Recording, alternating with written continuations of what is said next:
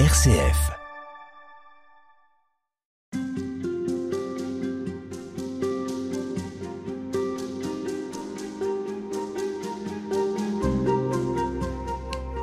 On est toute cette semaine avec Dostoïevski et son lien à la religion et plus particulièrement sa foi, son lien au Christ.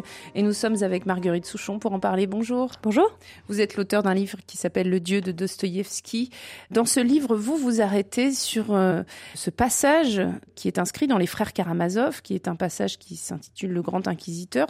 C'est une sorte de poème, une sorte de conte philosophique où Ivan, qui est un athée convaincu, va dialoguer avec son frère Alexei qui lui est croyant, est un moine novice. Et ensemble, Yvan va imaginer deux personnages.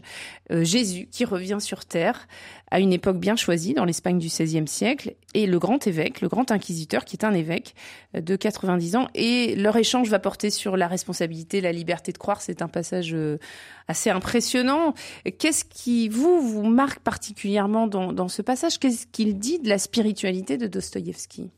Alors c'est un passage qui est extrêmement célèbre, sur lequel beaucoup de choses ont été écrites. Il a d'ailleurs, euh, au XIXe siècle, été édité euh, à part par un critique. Il a été traduit en français et édité tout seul, sans le, le, reste du roman, sous le titre La légende du grand inquisiteur. Et c'est pour ça qu'on lui connaît ce nom. Dostoevsky ne l'appelle jamais euh, légende. Pour lui, vous l'avez dit, c'est un poème et ou un, ou un conte philosophique, mais Dostoevsky l'appelle poème.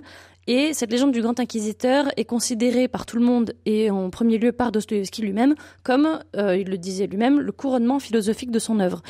Et donc euh, cet évêque de, de 90 ans voit le Christ revenir dans son Espagne, commencer à a dérangé euh, tout ce qu'il avait, tout ce qu'il avait euh, organisé. Et donc l'évêque le met en prison et vient le voir en disant demain tu finis sur un bûcher, c'est terminé.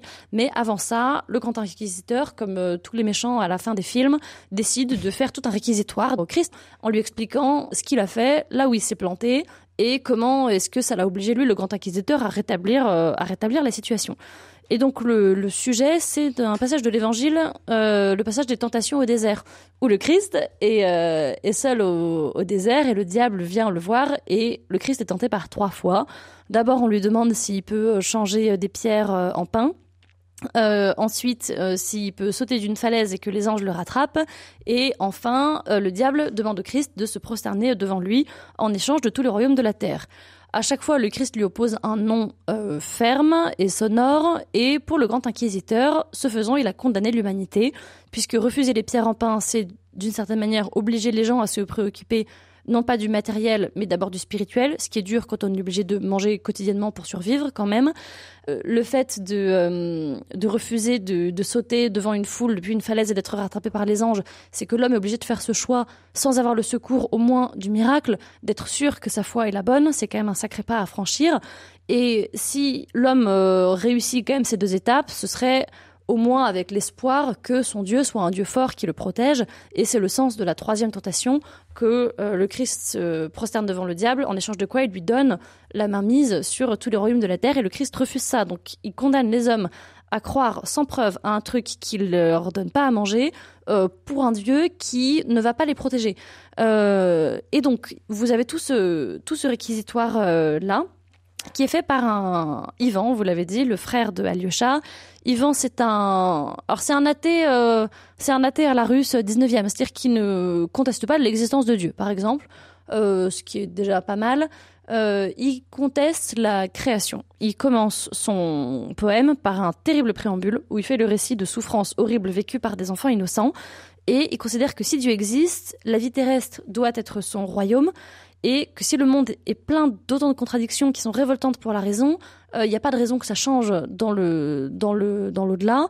Et lui, il veut pas d'un Dieu qui permet ça. Il trouve ça euh, horrible et, euh, et contradictoire, et, et, il refuse ça. Il dit notamment une mère, il refuse à une mère le droit de pardonner euh, au bourreau de, quelqu'un qui aurait torturé son enfant. Il dit elle a pas le droit, elle a pas le droit. Donc en fait, il s'assoit dès le début sur le fondement même du christianisme, qui est quand même Dieu pardonnant aux hommes d'avoir crucifié, euh, d'avoir crucifié euh, son fils.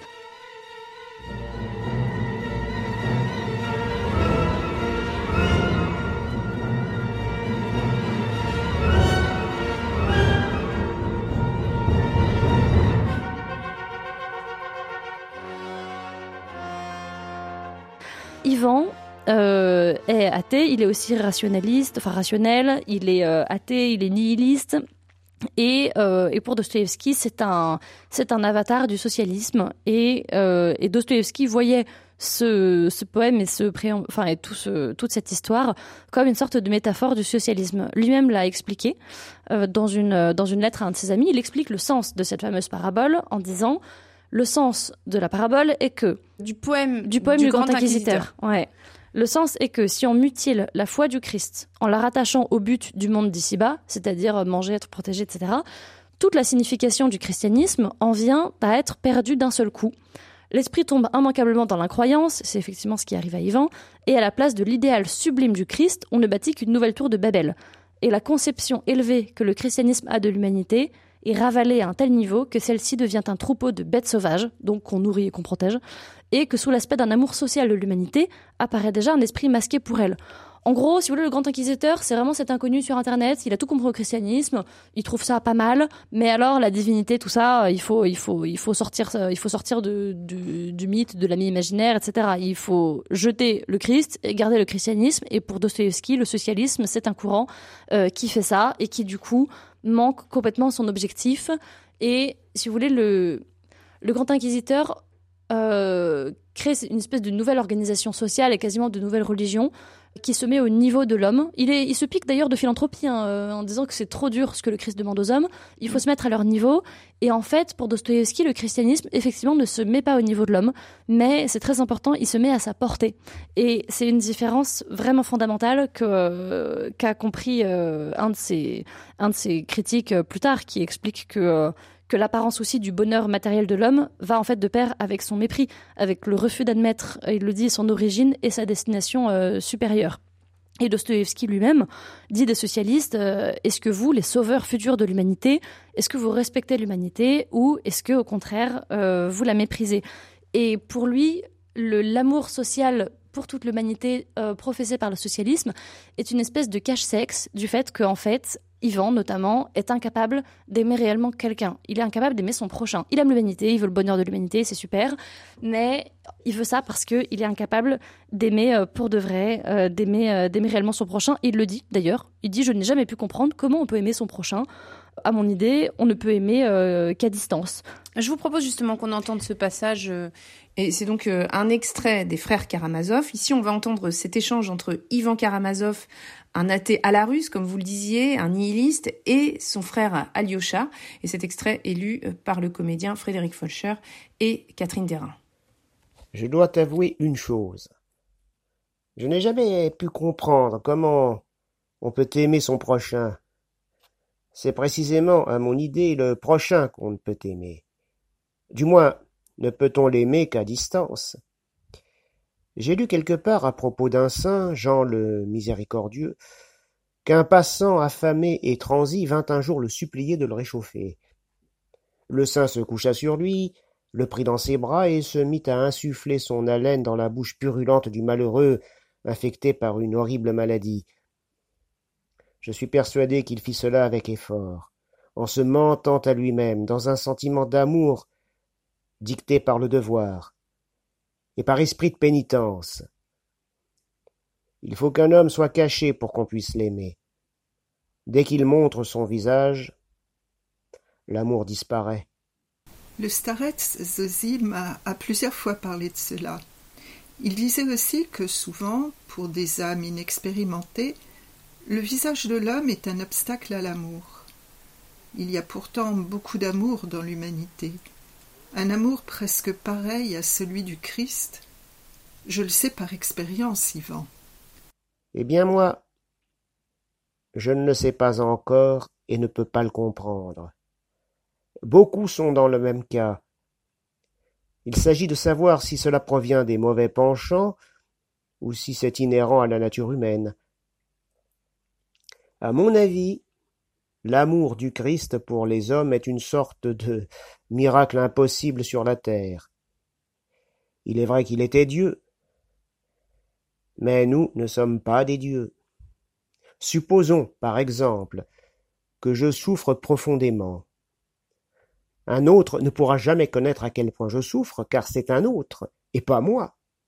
De plus, Il est rare qu'un individu consente à reconnaître la souffrance de son prochain, comme si c'était une dignité.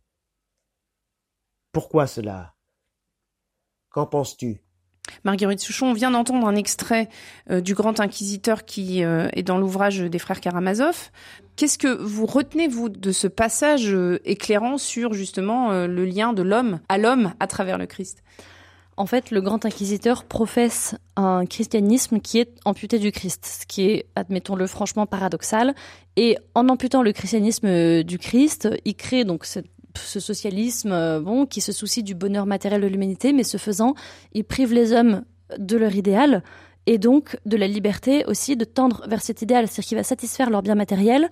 Il les délivre d'ailleurs de l'écrasant fardeau euh, de la foi sans preuve, de, la question de la liberté, du mystère, et il la remplace d'une certaine manière euh, par des tours de cirque, mais il décide à la place de l'homme que le christianisme c'est trop difficile pour lui, que la foi c'est trop difficile. Et, euh, et donc il les prive complètement de, de liberté. Et au final qu'est-ce qu'il fait Il élève du bétail, il satisfait leurs besoins matériels et il leur fait croire que qu'il y a que ça qui leur suffit. Alors que Dostoïevski euh, le disait, l'humanité peut vivre sans la science et sans pain, seule la beauté euh, lui est indispensable. Merci beaucoup Marguerite Souchon. Vous êtes l'auteur du livre Le Dieu de Dostoïevski aux éditions Première Partie. Merci. À demain.